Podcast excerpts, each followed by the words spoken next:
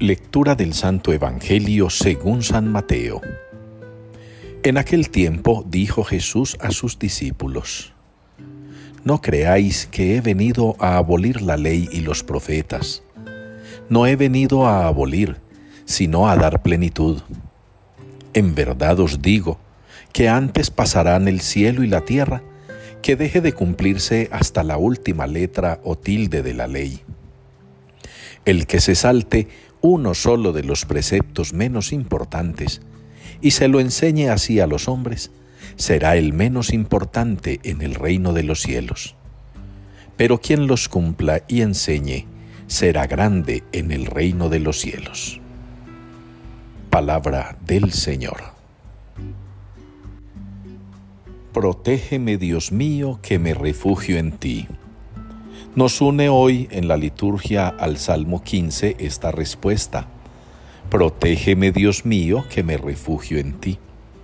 Una respuesta que nos invita a renovar la fe en el Señor, a renovar nuestra confianza en Dios, a poner de manifiesto delante de los demás que nosotros creemos en el Señor, que nos acogemos a su divina providencia, a su santa voluntad, que confiamos en que todo lo que Dios quiere para nosotros es bueno, que Dios nunca nos queda mal. Ya nos lo probó el profeta Elías, cuando en esa primera lectura reta a todos aquellos que tienen otros dioses, que confían en sus propios dioses, los reta para ver cuál Dios responde. Y obvio, no hay sino un solo Dios, el Señor Yahvé, del que en el Antiguo Testamento no se menciona su nombre, sino que se dice Él por respeto. Nosotros hemos de imitar esa confianza de Elías y hemos de imitar esa confianza dando testimonio delante de los demás de esa fe que tenemos en el Señor. Una fe que se manifiesta en el cumplimiento de los mandamientos. Una fe que se manifiesta en la adhesión a lo que el Señor quiere de nosotros.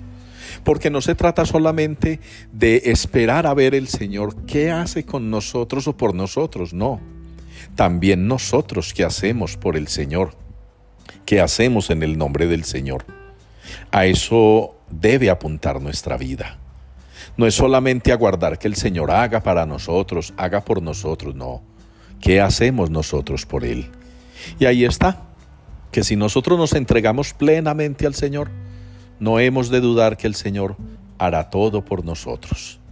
De manera pues, hermanos, que renovemos hoy nuestra fe, pidamos con el salmista a Dios que nos proteja porque confiamos en Él y propongámonos con nuestra vida cumplir los mandamientos para que también el Señor vea que hacemos nosotros algo por Él.